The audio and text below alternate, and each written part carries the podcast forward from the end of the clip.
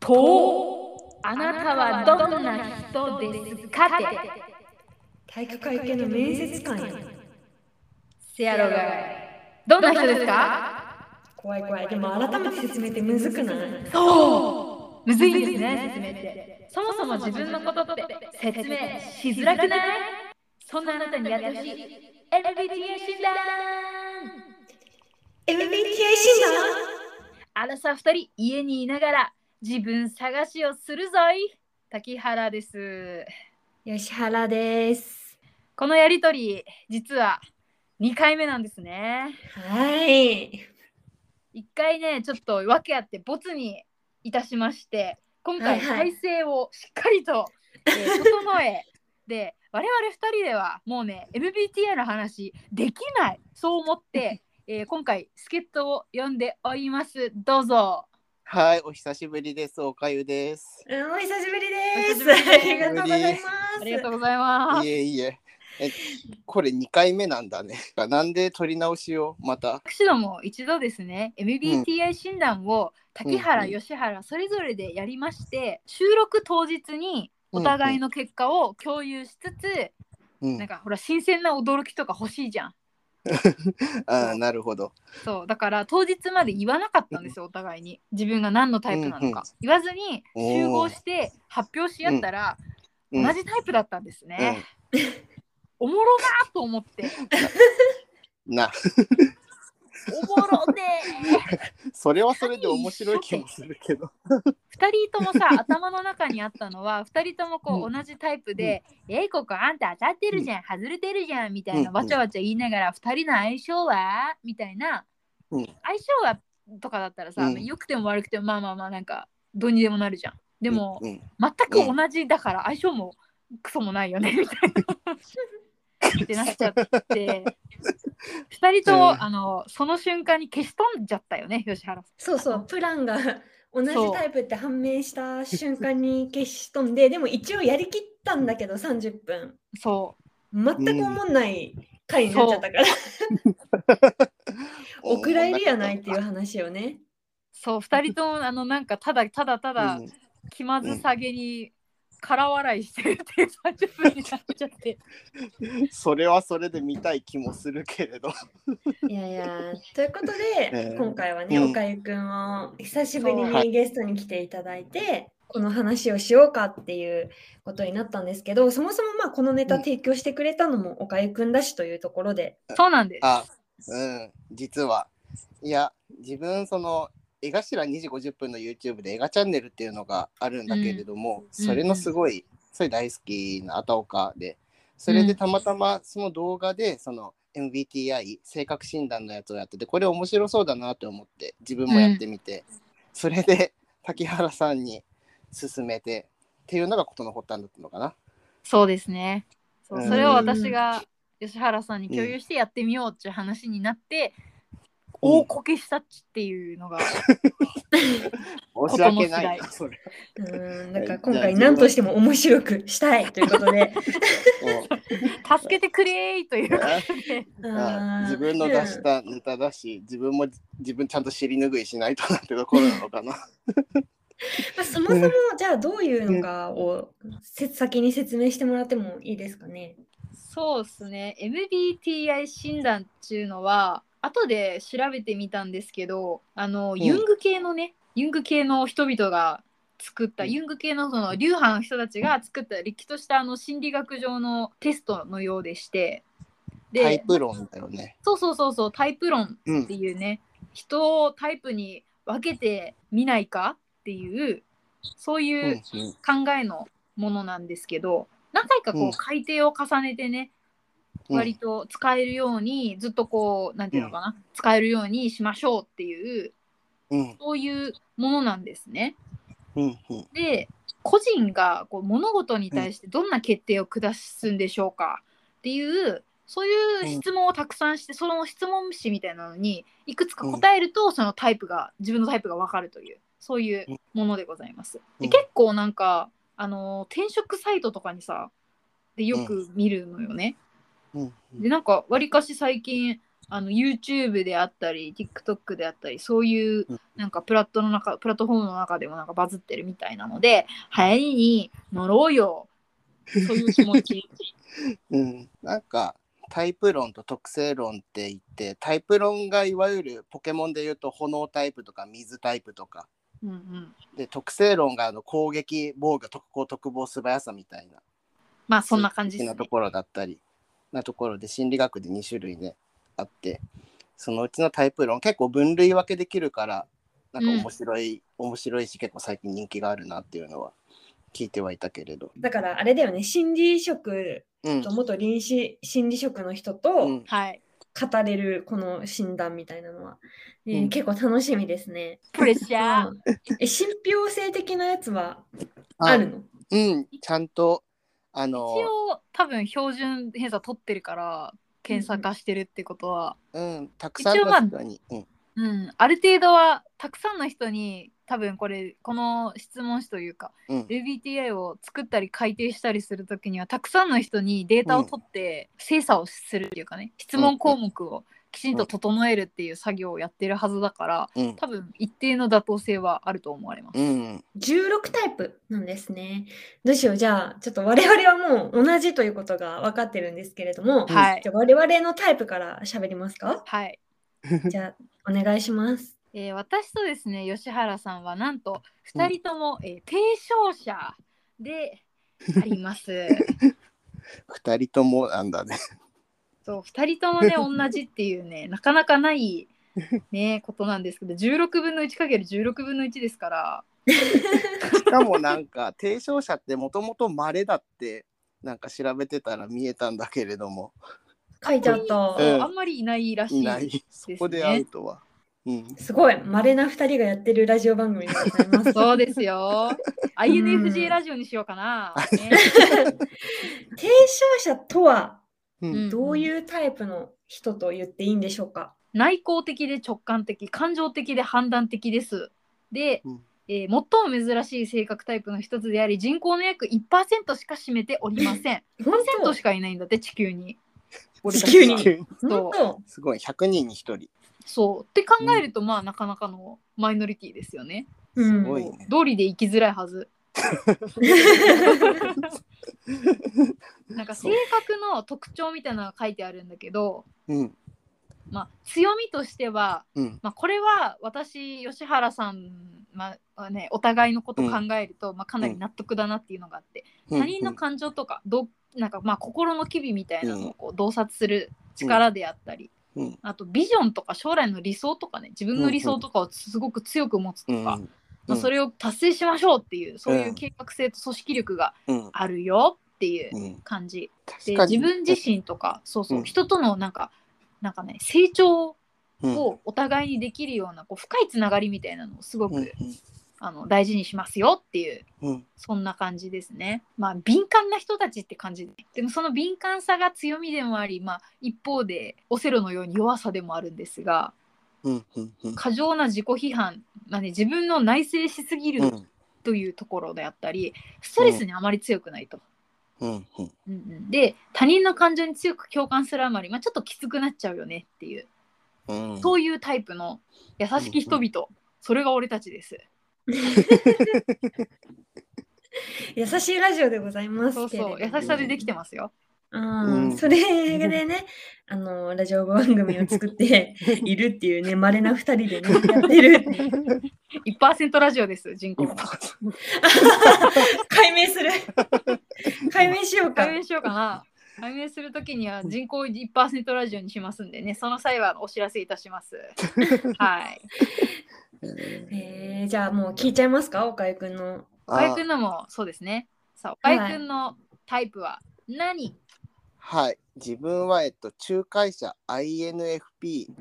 だったおー。とでもこれも意外と提唱者と似てるところも多いんだよね。うん知らなかったえーうん、なんかこう概要的なのがちょっと聞きたいな。一番はなんかその高い理想とあうとん共感力がすごく高いっていうところがうん。一番大きいのかな控えめまたは物静かそうに見えるけれども心の中は情熱で溢れていて生き生きとしている人たちですって書いてある。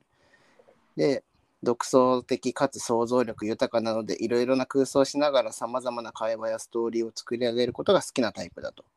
でこっちもやっぱり繊細な気質の持ち主で音楽芸術自然周りの人に対してすごく感情的に反応してしまうというふうに書かれている。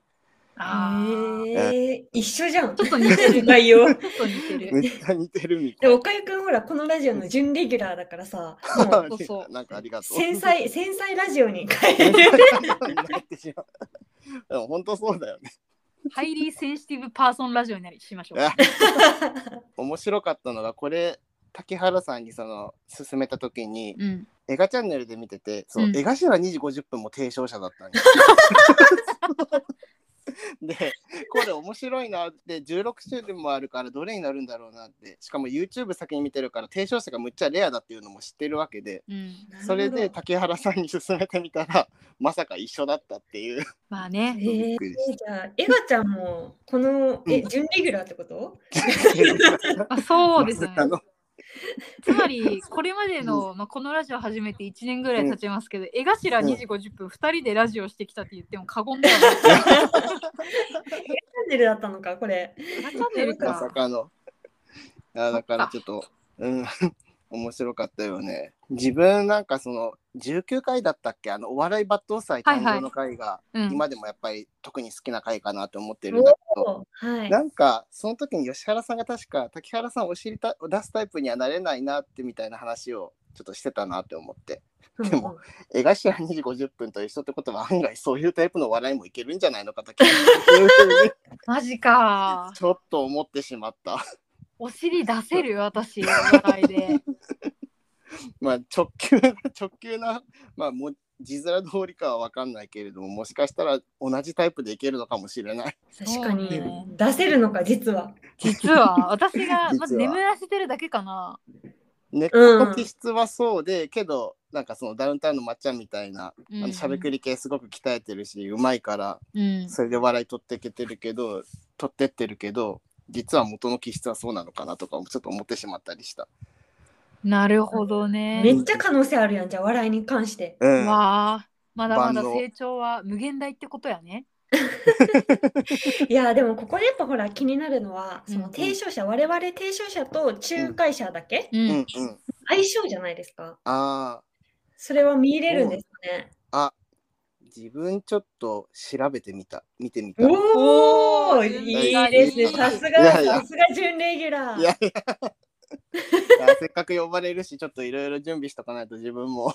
ちょさっとすが小準心レギ者で不安にュなラっちーゃうから。いやいやいやえっとやっぱりなんか似た気質は多いみたい一見似たもの同士に見えること見えないこともないらしいけれどもただなんか根本的にそのなんていうかな考え方とか物事の認識の仕方が違っているみたいな。うーんほうほうほうんだから付き合いが深くなっていくとそのその違いのところで問題を引き起こすことがあるかもしれないと例えば仲介者の方はどっちかというとじゅ優柔不断和を重んじる方う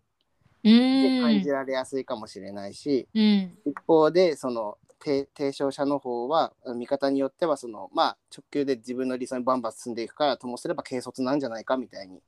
感じてしまったりとなんか反りが合わない場合もあるみたいな。うーん。たただ、2人とも興味関心は似通ってるから特別相性が悪いというわけではなくてお互いその情緒的で個人的な価値観をそれぞれ持ってるからそれを大事にしていけると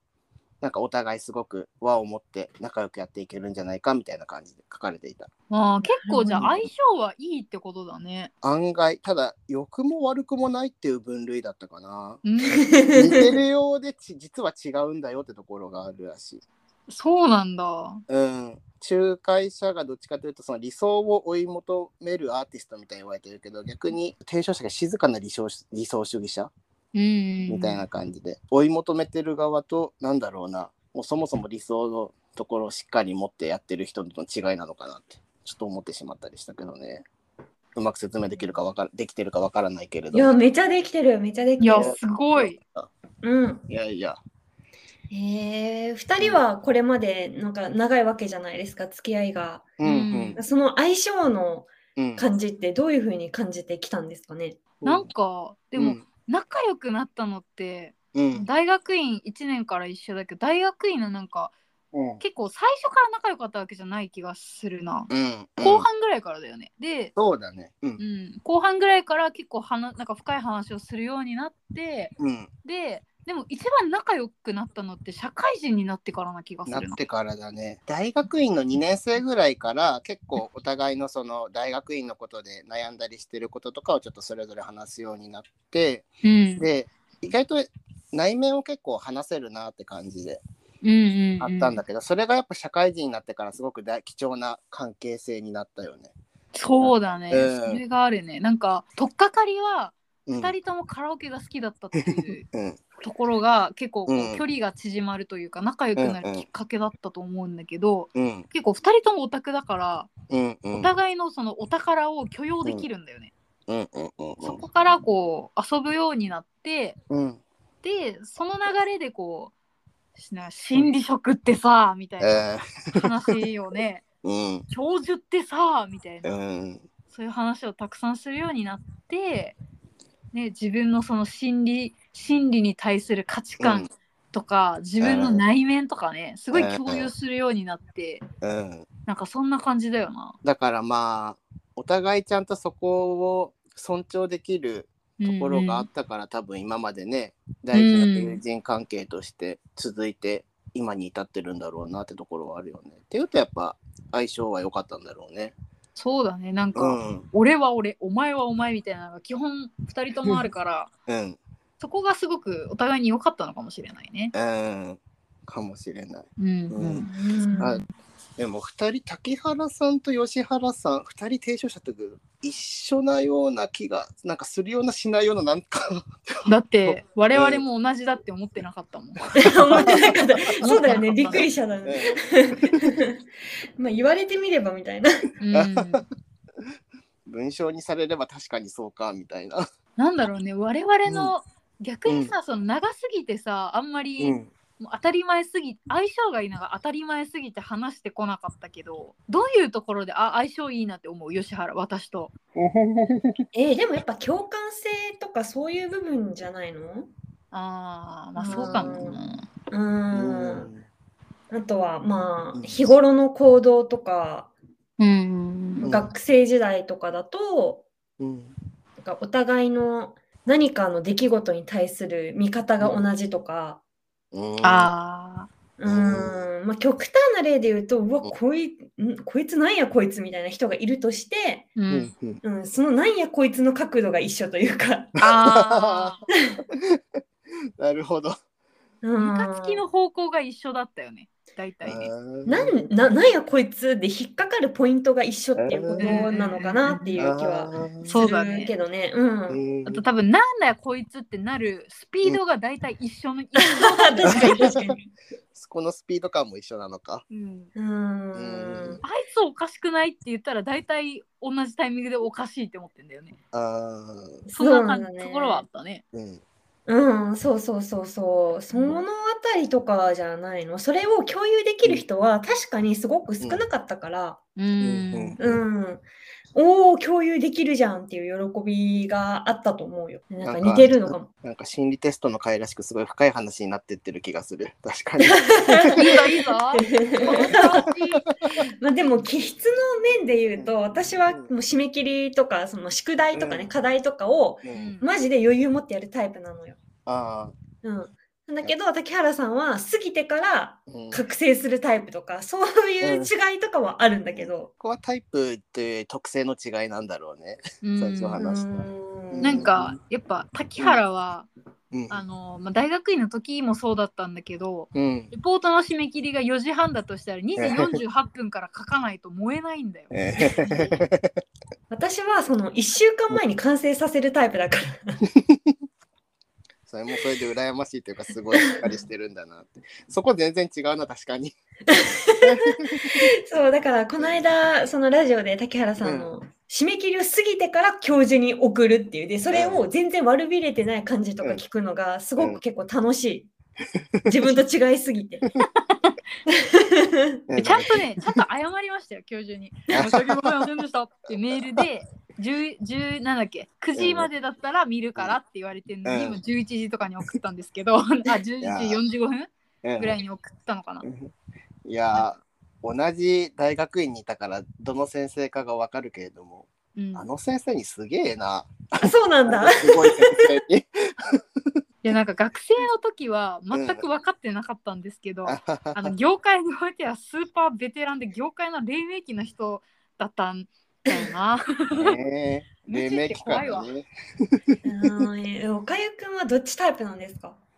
や自分もなんだかんだギリギリもしくは高校の時は課題出さなかったタイプだな。あいっそこはでもかぶってるかも竹原さんと。うんうんそこは似てるかもしれない。大学院のレポートも、お前今から書く、お前どうせ書いてないんだろうって言ってたもん。どうせ書いてないだろうって。うん 合ってる。ね。合ってる。そう。たま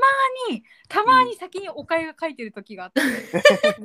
あ、もう自分、もう出し、あもう似てる出したよ。似てる今回は珍しくって言ってて。似出てんだよしな。てんじゃねえよって言 って怒ってた。理不って尽。いううちのモノマネが来た。似てるんだよ な。めちゃめちゃ似てるんやな。大学院の卒論は結構早く書いた気がするけあどお卒論早かった、早かった。卒論は早くてなんか自分の気分に乗るかどうかは結構でもでかかった、うんそ大学院の卒論は乗ったから書いたけど他のは基本バチクソ遅かったね私卒論とかもさ降りてくるのまず待たないといけないからうさんうん うんそこ待ちなんだよねなんか私が書く、うん書き出すのが遅いとか計画性がないとかじゃなくてうん降りてくるのが遅いのよだからその典型待ちだよね、全部典型待ちだから計画とか意味ないんだよ典型にかかってるから いつでも書ける準備はできてんだよ本も本も読んでるしうんそううんうん参考資料とかも読んでんのちゃんと、うん本当だよちゃんと読んで書いたんだから、うんでも降りてこないんだよねやっぱそう神からの全て典型が降りてこないとさ、うん卒論なんか書けないんだから全てつながるかどうかみたいなそうそうそう、う、んだから一回だってさそのうん教授にさ出せって言われた時にさ、うんなんかメールで送れって言われてんのにね、うんもう10時過ぎてんのに一回寝ようとしたもんね 私全然典型が降りてこないからそれでできる仕上げる最終的に仕上げるからすごいよそうだよな、ね。うん、布団の中に入って目を閉じた時に降りてきたんだよ、で今か今今今今ってなってバーって起きて電気バーってつけてパソコンバーンって開いてガタガタガタガタって書いてパーンって送ってうん30分ぐらいで書いてさうんうん標準バーンって送ってうん怒られるかなーって思ってたらうんでもね教授も同じタイプだから分かってくれてて優しかうっんた教授も転職者 だった。教授は先生かもしれないないや可能性あるかも受けてもらえばよかったうんい教授転職者だった可能性あるね、これ。やそだうかっもしれてない築き上げてった人だもんね一分野をうん転職者だわ。うんうん、そう、まこされし。く提唱してたもんなうんこれさ、なんかさん、携帯のさ、なんか送ってくれたさ、URL でやったら、うんあのー、あれとか出なかった気質とか戦術何パーセントみたいなの出んかったなんか出たけどその画面は自分撮ってないやそういえば、あ、本当、うん、なんか、竹原さんこの間そんなの出てないよみたいな感じだったんだけど、確か出たはず出たんだけどそこをなんか保存というか全部見る見ないままなんかその提うん提唱者とか仲介者とかのその累計の全体の総まとめみたいな文章を読んでそっち撮ってないや、本当、うん、その、なんか項目の中に戦術ってあるのね。うんううんんその戦術が計画性何パーセントみたいな、探索型何パーセントみたいな感じで、ほいほいほいそう、私は計画型59%なのよ。ほうほういい探索型41%になってて、うん基本的には無計画に何かをするのではなく、整った環境に身を置いたり、計画を立てることを好むって書いてあるのね。うんうんう同んじでも、そのうん提唱者だったら、竹原さんもここは同じぐらいのパーセンテージなのかなっていう気がするけど、逆に提唱者でもそこ違ったりするんじゃないかなって思ったけどね。うん、そう、だからこのパーセンテージの割合が結構違うかもって思って、それは面白いかなって思った。うん、あそこまで見見れ見てたら撮ってたらもっと同撮じってたらよかった提唱者でも違いがみたいな攻撃の能力値は実は結構差があったりとか。 そうそうそうそうそう。防御力が高いかもしれないみたいな感じで。エネルギーで言うと、エネルギーっていう項目で言うと、うんうん外交型4%、内向型96%って出てるのよ、吉原は。内向も高い。もう一切外と交わろうとしていない人種と して出てるのよ。意識の項目だと直感型64%で、現実型36%みたいな、うーーんそう感じで出てて、このあたりもちょっと面白いかなって思った。内確か向に外向とかってそれこそ最初話した特性論の項目の一つだし多分そっちの方面からも分かるようにある程度なってるのかもしれないこの検査。せやな。うんん多分でも本当にさっき言ったみたいに、なんか計画性であったり、うんそういうなんか意識とかそういううんうんところはやっぱ個々でちょっと違うんだろうな。今ね、うなんか提唱者のキャラクターみたいなのが出てきてんですけどうんうん「もののけ姫の明日か提唱者なんだけどあれ 計画性なくないか本当にあ、じゃあ竹原タイプ。え、じゃあ竹原って明日かってこと あそうそうそう明日もうか心のままにエガちゃんであり明日か 明日そうそう映画ちゃんと心明日が一緒か。エガちゃんと明日かは一緒ってこと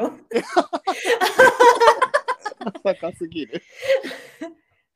でも確かに計画性がなさそうだな、明日かは。あのドロドロが来るぞとか言ってたもんな。ううんんしかもなんかさう普ん通にさ西へ行きなさいって言われたのにさ、うん西に行ってさ可愛い女の子がいたらそのままさ、うん森にズンズンズンズン入ってい くじゃん計画性皆無だろあいつは何してんだ本当にあそう提唱者で日本人の有名な人で同じ提唱者のタイプの人どんな人がいるかなってのをちょっと調べてみてうん。宮崎駿、やった。うんうん、駿新海誠お おおお誠だってるっけあと羽生結弦さんもそうだしおおあとちょっとタイプ違うけど大さ大坂なおみおはいはいはいテうんニスプレイヤーもねと三輪明宏さんも提唱者だって。おおおおだからこそそう で坂本龍一もそうでで江頭2時50分も そう。そういうえ、仲介者はあ仲介者はね意外と良さそうな人あでもね草薙剛がそうだってあー、ねえ周回してあとそ、う、うん、中川翔子とか椎名林檎とかうんあと長澤まさみとピースの又吉えー、ピースの又吉仲介者なのかだから完全になんか、まあ、そういうタイプの芸術家肌の人だよねっていううーん感じであるかな。いやでも提唱者は結構そうそうたるメンバーだなって思ってすげえと思いながら見てた。ねえうん提唱者結構俳優さんとか女優さん多いよねう、うんん。小田和正も提提唱者だそうなんだ。まあね、あなたに会えて本当に良かったって歌えるのは提唱者ぐらいしかいませんよ。でも、まれって言われるとちょっと嬉しいね。嬉しい嬉しい。 えーうんで、その二人が合わさってるラジオが、そうそう。エプーデンと。そう、繊細ラジオだから。そううんあんなクソみたいな硬い中で提唱者と提唱者が出会い、ね、ラジオをするまでになって、ほん と。人生って分かりませんわな。人生、人口の1%同士が出会ってんだから。どんな確率なんだね、友達とかも割と繊細なタイプが多い気がするけどね、やっぱ。じゃないと多分なんか、うんこう関係は続けづらいもんね。わかんああーでも自分も友達に何人か勧めてみたけど仲介者が3人ぐらいいた、えええうん、だから大体仲介者だったみんなだか大体中華らやっぱ天才なんだなってルイは友を呼ぶのか。呼んでるかもしれない、うん、逆にあの田辺さんとか綾原さんとかもしれない。うんうん。んどうなんだう。ろうなってタピは仲介者っぽくない確かに。に仲介者か提唱者っぽくない、そこも提唱者3人集まるうんそんな感じがするな。うん、だって仲良くなる速度異常やったで。マジ異で常。 やった異常やった。 5 なんか中学校の思い出を話してしまいそうだったもん。もう5秒後にもうマブダチみたいな感じになってたから。久しぶりみたいな。 そうそうそうそうそう。綾原さんはちょっともしかしたら今せっかく16タイプもあるのに、うん提唱者と仲介者の話しかしてないから。あと14タイプもあるんだから。うーん、綾原さんちょっと違う気がするけどね、確か私には。確かに。うんうんもっとこう外交性の高いタイプな気がするな。該当型96%とかだと思うよ、あの 人。 うん行動力っすね。うんそう、そうだしてやってみてもらおうかな。ううんん。ちょっとお二人に勧めてみてください。進めてみますよ。いやー、面白いね。なんかやっぱ、うん同じようなタイプが集まるんだなっていう気がするうね。んうん我々まはやっぱりこう、いて周りに集まってきてくれる人は、まあ、人口の1%か仲介者かが多いのかもしれませんね。まあ、そりゃあまあ友達できないわけだなっていう気はする。そうそうそうだから友達少ねえんだ。うん、だって1%しかいないから出会わないんだね。そうあーそっか希少種だったわけだな。仲介者は何パーぐらいなんだろうね。なんかあーでできもないの仲介者も少ない方だ人口の割合は少ないですみたいなことは書いてあった。あーなんかそんな気がすうる。ん全人口のうち仲介者が占める割合はとても低いので仲介者特有の気質をまあ正当に評価されないままなんか自分を他の人に見えてないのかなとか孤独感を覚えたりすることもあるでしょうって書かれてる。合ってるそれは仲介者合ってるのかあ合っ仲出るのかなん仲介者は全人口の4%未満らしいよ。 ?4%パーあでえも,、ー、えでも4%パーいるってこと提唱者それよりもさらに少ない推んだ。奨者合わがせて5%やんうんうんえー、人口5%のラジオ。ここに5%ラジオだ 刻まれる。 5%ラジオだ。 すごいね。そんな。やっぱでもやっぱそうだよね。なんかなかなかあんま会う人っていないよなって、まあ別にどのタイプの人もそうだなんだろうけど、うんううんんうん、割と昔から会うタイプって少ないなみたいなのを感じてきたのはやっぱこの辺の気質みたいなところもいっぱいあるかもしれないよね。そうだね。だからこそ狭く深くというか、うんうまあんつながりはちゃんと大事にするって感じになってくるのかな。そうだね。気が合う人がね、その分見つかった時の喜びっていうのは大きいからね。うんうーん、そうだね。う。うんん、いや面白かったな。うん、よかったよ本当に。本当に。仲介者を一人入れることによってこんなに深い話ができるとは思わなかったよ。いやー、ちゃんよかとった。整いました、ラジオの体裁。全く整ってなかったも んな。気まずげに笑う女が2人だったもんな、ただの。ず気ま気まずかった。ずっと気まずかっった。と気まずかった。逆に聞きたいな、どんな感じだったんだろうって。うんおまけでね、おまけで出すことがあるかもしれないですけど。あうんぜひぜひ。うんおまけ結構おもろいもんないつおもなまけね、おまけ。 うんそろそろ良きお時間ですいが。や本当ありがとうございます、おかゆくんのおかげでやっと一本やっ 取とれました取れましあた。恩人でございます。いやいや、自分がこれ進めたところもあったから。いや竹原うさんちのうちのおばあちゃんも喜んでると思います本当にあうんねファンなんでね。 ファンだからよかったファンがいてくれて。 え首首はまだ相変わらずす座ってるんですか首はちゃんと座ってると思う、今のところ。まあ一回うん、一回首は座っちまえばこっちのものですよ。もうそんなにぐらつくことはないから。なかなかね、またぐらつきに戻るのはもう次だとなんかね、いな死ぬ時だろうなみた い な。うんうんいやーお忙しいところ本当にありがとうございましたまたぜひね落ち着いたら出てください、ああ、ぜひお願いしまはーいす。ありがとうございましたとい。うことで、えー、と我々爆裂女切符で、まあ、X でポストもしておりますのでよかったら覗いてみてくださいお便りフォームも解説してますで竹原さん最後締めの一言よろしいでしょうかまあじ人口の1%未満でも4%未満でもねこうやって仲良く過ごせる友達ができるっていうことは幸せなことやな。中って少ない友達大事にしながら今後の余生過ごしていきたいと思う滝原でございました。では今回の人口1%ラジオここで終わりとさせていただきます。さようなら。ありがとうございますありがとうございました。